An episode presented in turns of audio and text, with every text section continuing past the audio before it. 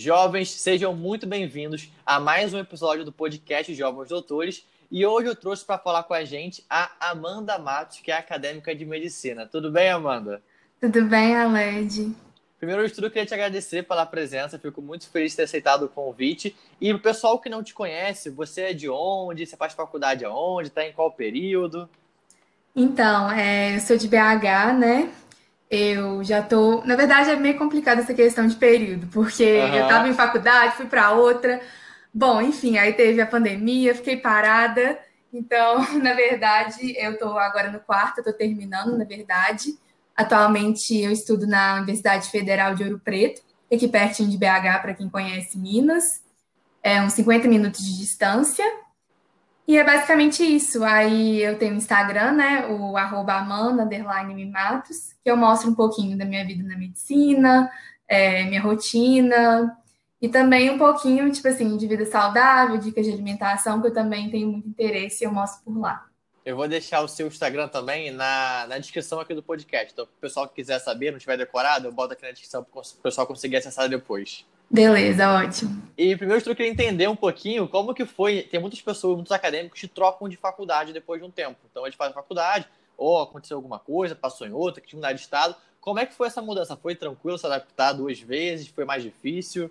Pois é, eu acho até muito engraçado como foi comigo, né? Eu acho que até no ensino médio eu contar a história, acho que vai fazer um pouco mais sentido, né? Uhum. É, eu tinha feito Enem como treineira, eu tinha, inclusive, nota suficiente para o UFMG quando eu fiz para treineiro. Uhum. E por questão de idade, de formar, eu não passei, né? Eu não pude entrar.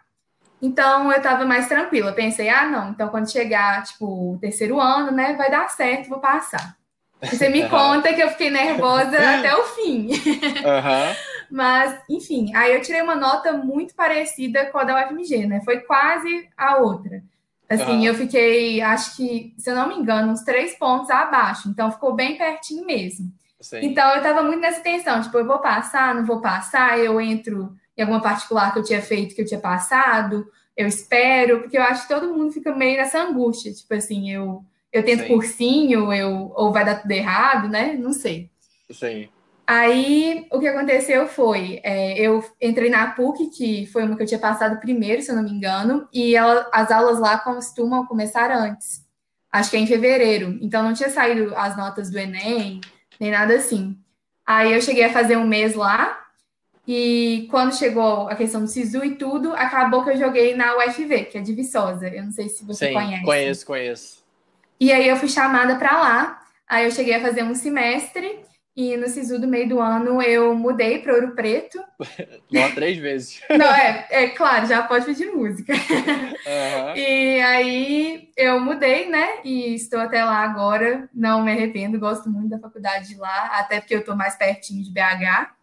E o problema foi que, na verdade, era para eu estar indo para o internato, né? Ano que vem, se tivesse no, sei lá, numa situação ideal. Mas quando a pandemia tudo parou, então, Sim. atrasou tudo. Não, então você trocou duas vezes de faculdade, já passou Sim. por três universidades já. Sim, tô, tô meio rodada, sou pós-graduada em ser caloura. E até te perguntar se você viu muita diferença, uma coisa que, como você passou pela PUC, por outras faculdades também particular, pública, não foi? As duas? Não, é foi... isso, a PUC é particular e as outras são federais. Como é que foi, como é que você sentiu essa diferença? Às vezes o pessoal fica em dúvida, ah, vou federal, por mais que você tenha passado somente um período você sentiu muita diferença na faculdade pública para particular? Como é que você viu isso? Eu vou ser sincera, eu. Pode ser não... sincera, 100%, por favor. eu não achei, tipo assim. eu acho que, pelo amor de Deus, gente, se é, vocês tiverem condição né, de fazer cursinho, de tentar novamente, eu acho que federal vale muito a pena. O valor é extremamente alto, né, de particular.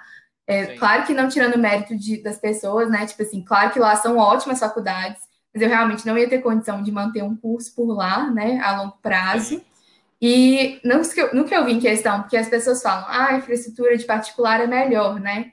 É, de ter mais coisas, de ser coisas mais novas, e eu não achei. Eu achei que, na verdade, aqui tinha coisas mais novas, era até a de Viçosa, que acho que o curso lá é um pouco mais novo. Então lá eu lembro que eles davam até, se eu não me engano, era luva, era máscara, alguma coisa assim. Tipo, uma coisa que eu nem pensaria, né, em federal que teriam. Aí tudo novinho. É. Tipo, lá era realmente muito bom nessa questão.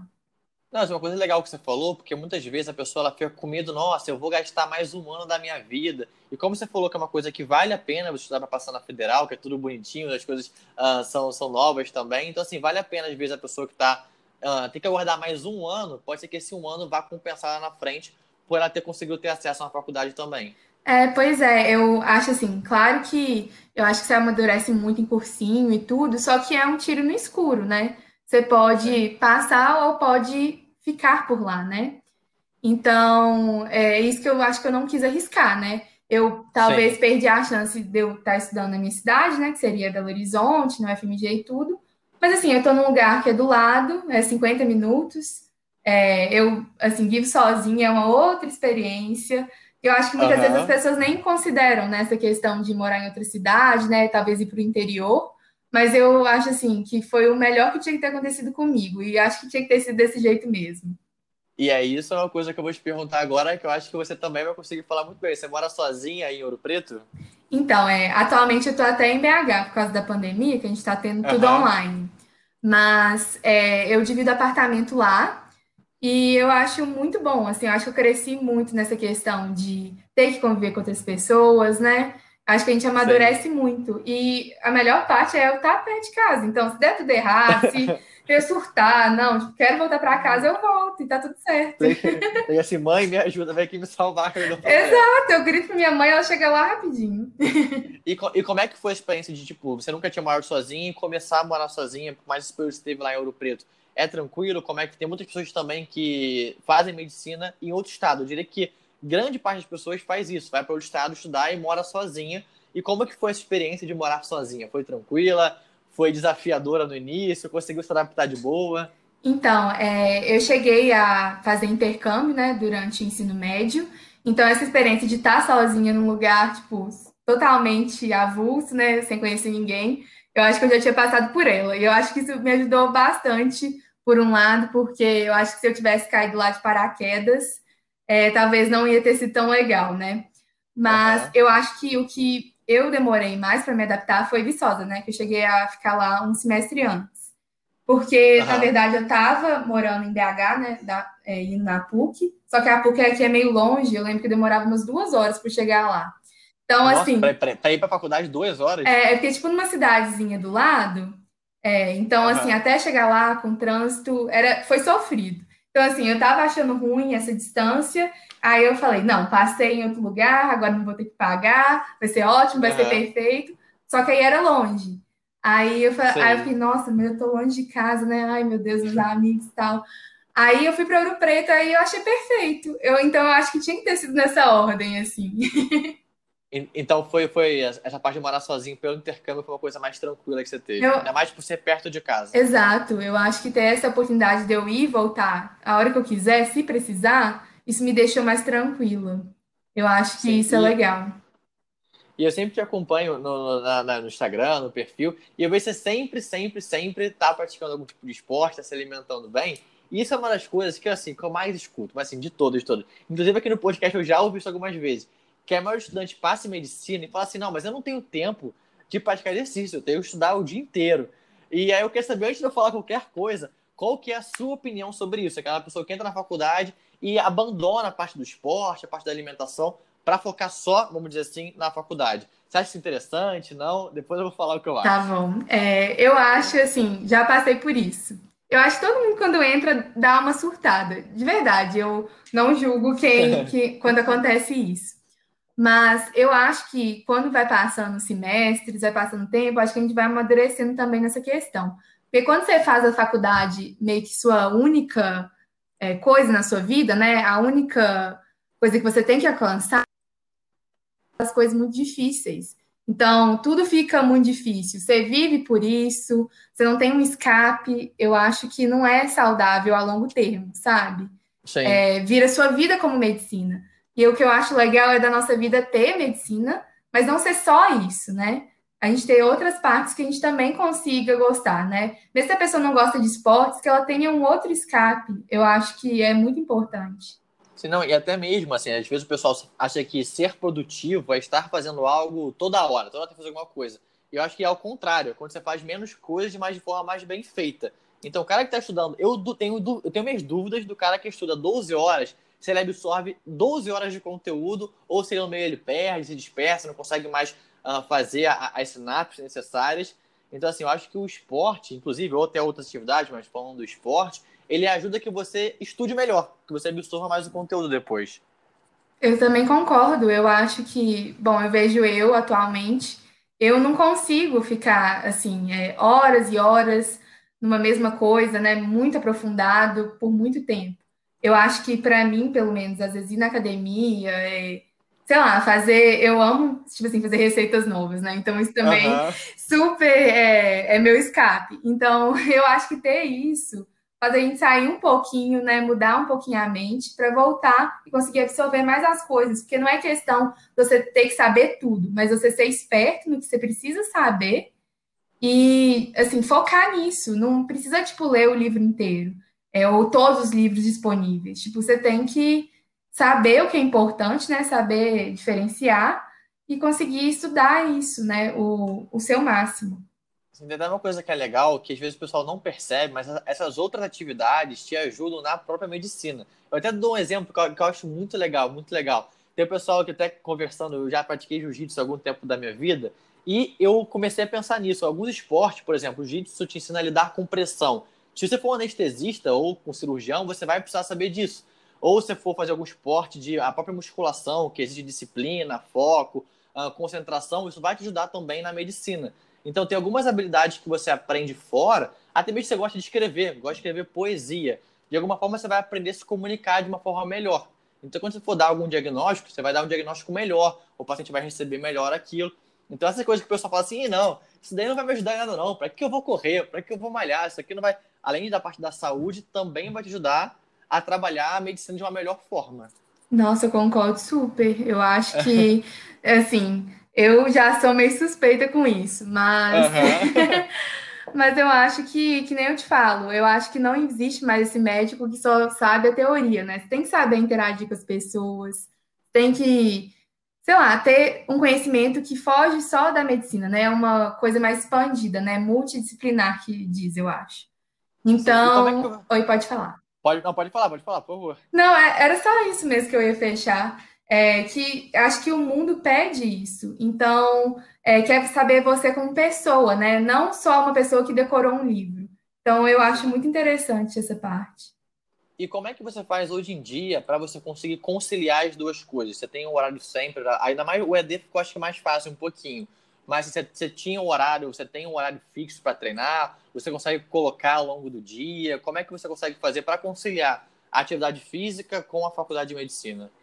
É, na verdade, eu acho, assim, eu tenho meu horário que eu prefiro e tudo mais, né? Sou a doida, eu acordo tipo 5 da manhã. Não, não que seja assim que todo mundo tem que fazer isso, gente, é porque cada um se adapta, é que 9 horas da noite também já tô dormindo. Mas, mas, na verdade, eu acho que assim, você coloca prioridades. Eu acho que a faculdade sempre vai ser a prioridade. Então, se eu tiver, sei lá, uma prova de manhã, eu não vou, tipo assim, não ir na prova para. Porque meu horário na academia é de manhã. É, uhum. Eu acho que a gente se adapta, né? E acho que é essa a questão. A gente se desafiar também, né, a ser flexível e ver o que é possível de ser feito. Ah, sei lá, esse dia tá apertado, eu só consegui ir na academia, tipo, à noite e só consigo ficar 40 minutos. Tá bom, tipo, eu acho que valeu. O importante é você conseguir manter essa disciplina a longo prazo. Eu acho que não adianta você ficar cinco horas lá morrendo todo dia. Tem que ser uma coisa Sim. sustentável, né? Sim, não, até lembro, até contar assim, quando eu comecei a treinar, eu lembro que eu saí de casa às 5 da manhã, eu chegava de casa às 11 horas da noite, e eu malhava só meia hora, eu tinha só meia hora porque eu malhava todo dia. E é, esse ritual no final, quando eu terminava o dia malhando, eu ficava até feliz, eu falei, cara, consegui bater a meta mais importante que é cuidar de mim. Então, assim, se você conseguir colocar meia hora que for, 20, só consigo malhar 20 minutos. Faz com o que você tem. Eu acho que foi muito legal o que você falou. Uhum, eu concordo. Eu acho que é quase que meio que uma ação de amor próprio com a gente, né? É cuidar da Sim. gente, fazer uma coisa que a gente gosta, mesmo que seja, sei lá, pouquinho tempo, que nem você disse. Eu acho importante. E se for na parte da constância, assim, isso é uma coisa que às vezes o pessoal acha que assim, que vai recuperar o tempo perdido em uma semana. Não, olha, eu malhei duas horas todo dia numa semana e outra semana eu não malhei. Então, como é que você vê a parte da constância no exercício físico? Isso é importante? Eu acho super, porque não adianta, que nem eu falei, ficar um dia lá cinco horas e depois uhum. nunca mais aparecer, né? Esqueceu academia. Esqueceu, né? Que pagou um mês já do plano. Mas uhum. eu acho que é isso, é porque você não vai conseguir, mesmo questão estética ou questão de saúde, emagrecer, o que seja seu objetivo, que cada um tem um, né? É, uhum. Você não consegue isso de um dia para o outro. Tudo que é muito fácil não é sustentável, né? Eu sempre falo Sim. isso muito no perfil, inclusive, porque eu recebo muita mensagem de gente que às vezes tem até questões de compulsão, questões de, é, de distúrbios alimentares mesmo, ou de imagem, e fala: Não, Amanda, porque eu não vou comer nada essa semana, porque eu vou ficar 20 horas na academia. Mas será Nossa. que isso que vai adiantar? Sabe? Eu penso que pode resolver um dia, mas aí no dia seguinte você vai estar tá, não vai estar tá aguentando, entendeu? Não é uma coisa que vai ser benéfica a longo termo. Sim, tem uma coisa que eu gosto muito, a frase que eu gosto muito, que fala que a excelência ela não é um ato, ela é um hábito. Então, assim, fazer uma vez só não vai te adiantar de muita coisa, assim, todos os dias. Exato. Pô, se o pessoal pegar essa dica aí, já valeu o podcast inteiro. Também acho, gente, pelo amor de Deus, não fiquem 20 horas na academia, fiquem pelo menos uma hora, assim, todo dia tá ótimo. Tá mais E nem façam je jejum de uma semana, por favor. Não, gente, nossa, essa aí do jejum, nossa, tão, eu escuto tanto, gente. Ah, meu Deus, eu fiz jejum, tipo, eu não como de manhã, vou ficar lá três horas fazendo corrida. Vai, vai sim, uhum. vai terminar no hospital. Uhum. E, e isso eu vejo você sempre tá muito ativa também na parte do seu perfil, das redes sociais, agora tá crescendo muito. Graças a Deus, eu acho muito legal quando o estudante de medicina começa a produzir conteúdo, eu acho assim, maravilhoso tanto para a marca pessoal da pessoa, tanto para o conhecimento que vocês difundem para as pessoas que são leigas, que não entendem de medicina. Eu quero saber como é que foi a história para você começar a produzir conteúdo? Foi de um dia para o outro? Acordou e falou: agora eu vou, vou começar a produzir alguma coisa? Como é que foi essa, esse início? Nossa, eu não vou saber nem te dizer o dia exato, né? É, na verdade, nem começou sendo algo de medicina. É, uhum. A minha ideia era mais essa questão de vida saudável, de mostrar treinos, alimentação. Era mais uma coisa que eu estava fazendo na quarentena, né? Que nem eu te disse, eu estava sem aula. Então, era uma maneira de, sei lá, mostrar o que eu estava fazendo, passar um conteúdo. E eu tinha muito essa ideia em mim, tipo, eu quero ajudar de alguma forma, né? Mesmo que seja com algo que seja bobagem, né? Que seja pequeno, mas que eu consigo trazer um pouco de conhecimento. Então, Sim. eu tinha isso muito forte. Eu comecei a postar no meu perfil, né? Esse já era meu perfil pessoal antes. Eu só abri e comecei a postar mais, né? Desses conteúdos é, de conteúdo mesmo, né? Sem ser só foto. E eu fui vendo que teve um feedback positivo. Eu senti o perfil crescendo, aí eu fui estudar um pouco mais de marketing, eu acho muito interessante. E foi basicamente isso. Aí eu fui vendo que o pessoal tinha interesse por medicina, né? Porque eu não mostrava tanto isso por não estar, né, estudando. Então, eu acho que foi assim, eu fui vendo o interesse e fui mostrando mais. E tem uma coisa que eu acho muito legal também, é que você, que eu acho muito legal mesmo por de medicina, é que ao mesmo tempo que você produz conteúdo também informativo, você também documenta a sua jornada. Então, assim, como é que você faz, seu dia a dia, que você vai evoluindo. Então, o pessoal também consegue acompanhar como é que você está evoluindo, até próprio dentro da medicina também, no seu dia a dia. Eu acho isso muito e legal. Eu... Desculpa, é que cortou para mim, eu não sei se você está falando. Não, tranquilo, tranquilo. Agora tá ouvindo? Foi? Foi, agora tô ouvindo. Show. Então, o que eu ia perguntar também é em relação a como é que você faz para você conseguir conciliar a parte do Instagram. Já tem que conciliar com a academia. Como você faz para conciliar o Instagram e a medicina e o exercício físico? Como é que faz para você organizar isso tudo? Oh. Agora, agora, agora, complicou. Complicou muito. Uhum. Ai, ai. Eu, eu acho assim, é, claro que nem eu te disse antes, eu acho que tem prioridades, né? A faculdade eu resolvo antes, né? A minha prioridade. Mas é, tem algumas coisas que eu acho que se a gente se organizar direitinho, a gente consegue encaixar tudo. Por exemplo, é Instagram. Eu posso deixar algumas coisas preparadas antes e, e postar depois, assim, deixar, sei lá, posts prontos e organizados. Aí eu, na hora, só coloco, né? Ou já programo. É, e questão de academia, acho que é isso que eu falei, né? Quando me dá um buraco no dia, que seja na hora do almoço, que eu não gosto, que seja de manhã, cedinho, que é o ideal é, eu vou encaixando e eu vou tentando fazer isso, né? Às vezes seguindo sei lá, eu gosto muito de usar o Trello, qualquer outra dessas, desses sites, né, de organização, e eu vou preenchendo meus horários. Aí acho que vai dando certo, mais ou menos assim. Pô, não, achei legal porque você desmistificou uma coisa que às vezes o pessoal acha que tem que, assim, você tem que produzir e postar todo dia. E muitas das vezes, com planejamento, você consegue já adiantar tudo no final de semana. Tá com um dia livre lá no final de semana, você pode escrever lá os posts, programar. pessoal, às vezes o pessoal que só acompanha, não tá por trás de bastidores, acha que todo dia tem que estar escrevendo alguma coisa. Você pode fazer um planejamento antes e já se programar, que ajuda bastante também. Sim, com certeza. E eu acho também, quando não dá para fazer nenhum desses dois, porque isso acontece, isso acontece comigo. Uhum.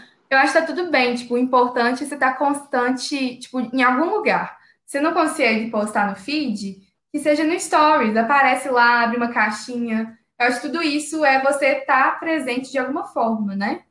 É, eu vejo Sim, que isso é certeza. é importante. Sem, sempre está aparecendo de alguma forma. Sim, exato.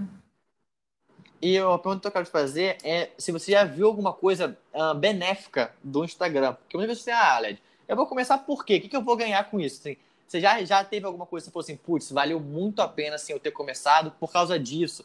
Uh, não vou dar spoiler, não, mas assim, teve alguma coisa que você acha que valeu a pena você ter começado? Você consegue ver isso já hoje? Não, milhões de coisas, né? Eu acho que. Nossa, gostei já. gostei já. Não, é porque eu, que nem eu falei antes, eu tinha um propósito muito grande de ajudar alguém, tipo, conseguir agregar alguma coisa, que seja mínima, que seja uma receita nova, que seja um treino novo, que seja qualquer dicasinha que eu dou. Se agregou para uma pessoa, para mim já valeu. É, eu sempre falo isso uhum. quando me perguntam.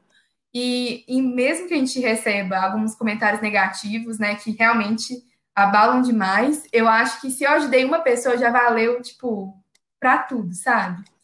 Então, eu recebo Sim. muitas mensagens legais e, assim, claro que são mais, né, que as negativas. Então, isso para mim já vale todo o trampo imenso, né, que sabemos que é muito trabalhoso. Sim. Mas, além disso, né, também, agora coisas mais físicas, é, muitas é, de ter a oportunidade de fazer alguns trabalhos pelo Instagram, né? De não ser só um meio de passar conhecimento, mas também como meio de trabalho, de conhecer pessoas incríveis de todo o Brasil. Assim, tenho amigos estudando de medicina, sei lá, lá do Nordeste, do Sul, tipo, de todos os lugares que eu nunca ia conhecer, né, de outra forma. Médicos também, Sim. de às vezes ter oportunidades com eles, né, por meio do Instagram, que viu, gostou do tipo de conteúdo que você produz e te convida ou se, ou se coloca disponível, né, para te ajudar Sim. em alguma coisa. O que mais? Eu acho que é isso. E eu já até recebi mensagem, assim, de gente perguntando se eu atendo. Aí eu já fico pensando assim, gente, não, vocês estão doidos demais querendo que eu atende. então eu penso assim, no futuro, né, quando formar, já é um, um, meio, né, fantástico de puxar é, gente para consultório, eu acho que é muito válido.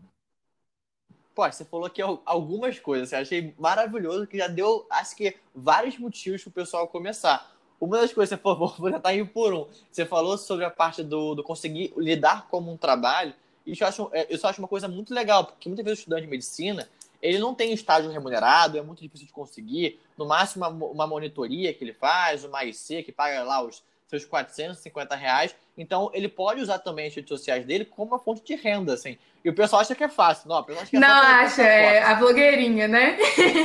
é, não, só, só postar foto, trabalho só, só posta foto, meu Deus do céu. Aí quando começa, aí fala, nossa, agora eu entendi como é que funciona.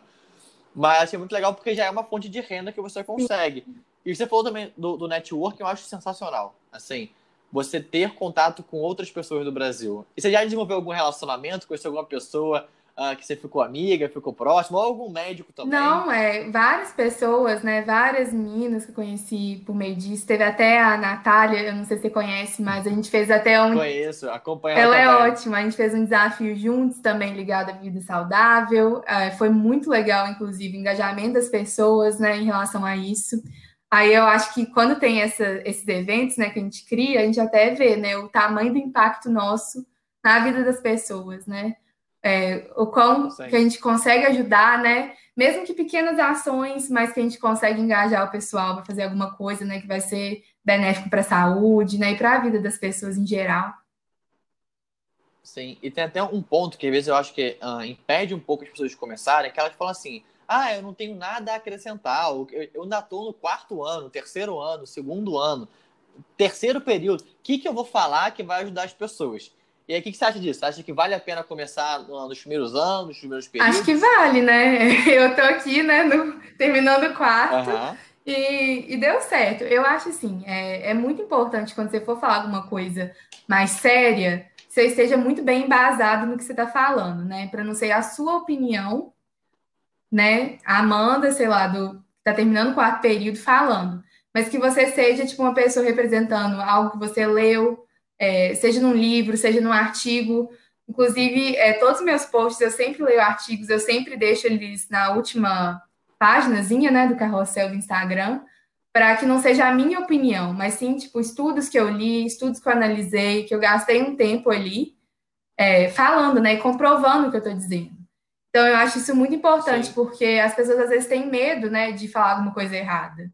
Mas eu acho que quando você está baseado sim. em algo, é, aí não é sua opinião, né, é um estudo. Não, isso é uma coisa legal que vocês da saúde, principalmente da medicina, têm como ponto assim muito positivo. Outras áreas não têm isso tanto quanto vocês, que são as referências. Assim, ah, por que a mãe está falando isso? Não, eu busquei isso num artigo que foi escrito. Então, assim, vocês podem usar e abusar das referências para dar uma tranquilidade porque vocês estão falando e mais propriedade. Sim, é, eu acho isso muito importante. Inclusive, quando é questão de doença, né? Se vai adentrar alguma coisa mais séria, eu acho que tem que ter, senão é, perde né, a credibilidade. Mas eu acho que também, além disso, né, de ter as referências, um erro que eu vejo talvez muito comum em Instagrams né, de medicina, que trazem esses conteúdos, é deixar muito pesado também, né? De ser um trem muito maçante, uhum. muito conteúdo, né? Quase uma aula. Eu acho que é importante você ter isso tudo por trás, mas também trazer de um jeito divertido, né? Que as pessoas vão ter interesse de ler, que vai ter um meme, que vai ter alguma coisa engraçada, não sei, tipo, trazer de um jeito diferente, né? Virei mais fã de agora, com certeza absoluta. Porque, assim, eu acho que é, é, essa é a missão que vocês têm como médicos, assim, ou como estudante de medicina, é pegar esse conhecimento, assim, que é chato, que o, que o, que o leigo não faz a menor ideia do que seja, que ele se pegasse aquele artigo, não ia ler três palavras e entender, e transformar aquilo em uma linguagem mais acessível. Então, assim, acho que você está aprendendo. Eu tenho certeza que quando você se formar como médico, já começar a atender, você vai conseguir ter uma comunicação um milhão de vezes melhor do que uma pessoa que nunca mexeu nas redes sociais antes. Sim, eu acho que nisso, quando a gente tem que fazer esse exercício, né, de pegar algo muito difícil, muito acadêmico, assim, até em inglês, né, dependendo do que você for buscar, e trazer de um jeito simples, de um jeito legal, e que a pessoa vai querer saber, eu acho que faz toda a diferença. Porque não adianta, você vai ver aquele negócio cheio de palavra pequena, assim, você já fica com preguiça. E não é o que você quer no seu Instagram, uhum. você quer chamar a atenção. Então, que seja com meme, que seja com, sei lá, uma frase impactante, que seja com algum, sei lá, aqueles diagramas, né, diferentes que a gente cria no Canva, alguma arte diferente, eu acho que isso tudo ajuda.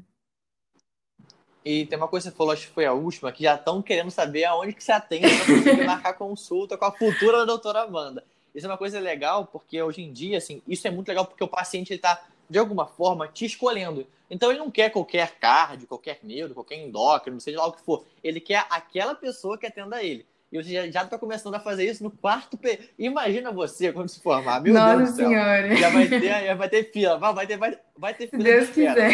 E, e aí eu queria saber só como que você faz se lidar com esse relacionamento com as pessoas. Então, assim, chega alguma menina ou algum, algum homem, tira, tira alguma dúvida com você no direct, perguntando de alguma coisa que você postou, alimentação. Você acha que é importante criar esse relacionamento com esses seguidores, que te acompanham? Eu acho que é o mais importante.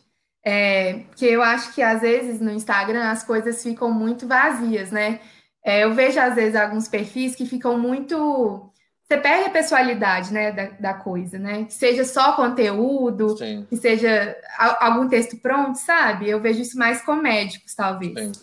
É, e eu acho que um diferencial que nesse momento que a gente está é que as pessoas não querem só isso, elas querem saber você como pessoa, elas querem te escolher como médico, né? E querem saber como você é fora, dentro, seu conhecimento, tudo isso é levado em consideração, né? A pessoa tem que querer você como profissional, né? Não é tipo assim, ser a única opção, porque não é mais a nossa realidade no mundo agora, né? Tem muitos médicos e as pessoas uhum. têm acesso, né?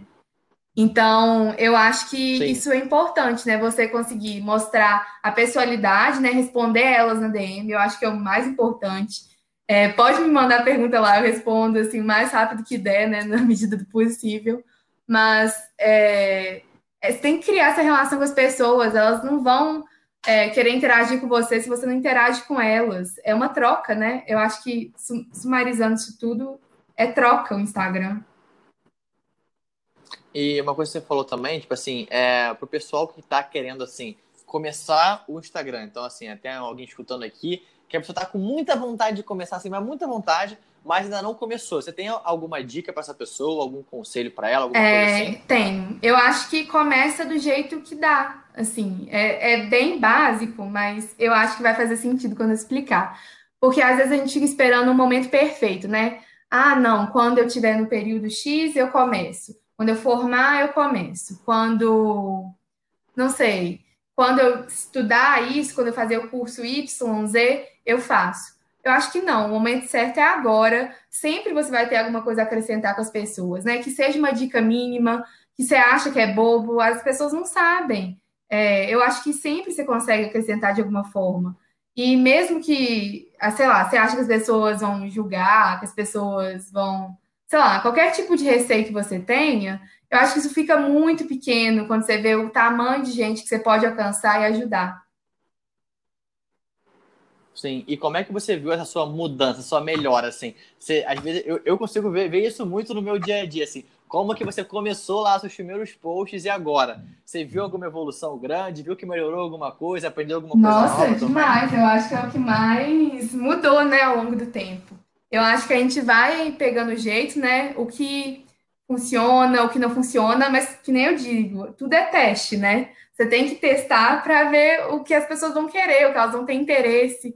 É, que nem eu disse antes, meu foco nem era medicina, eu fui vendo que era o interesse né, do pessoal que me seguia. Aí você traz mais conteúdo, você vê o que funciona, o que é um meme, é um esquema, o que, que o pessoal gosta de ver. É você falando num vídeo, então, eu acho que é ir testando e ver o que fica legal.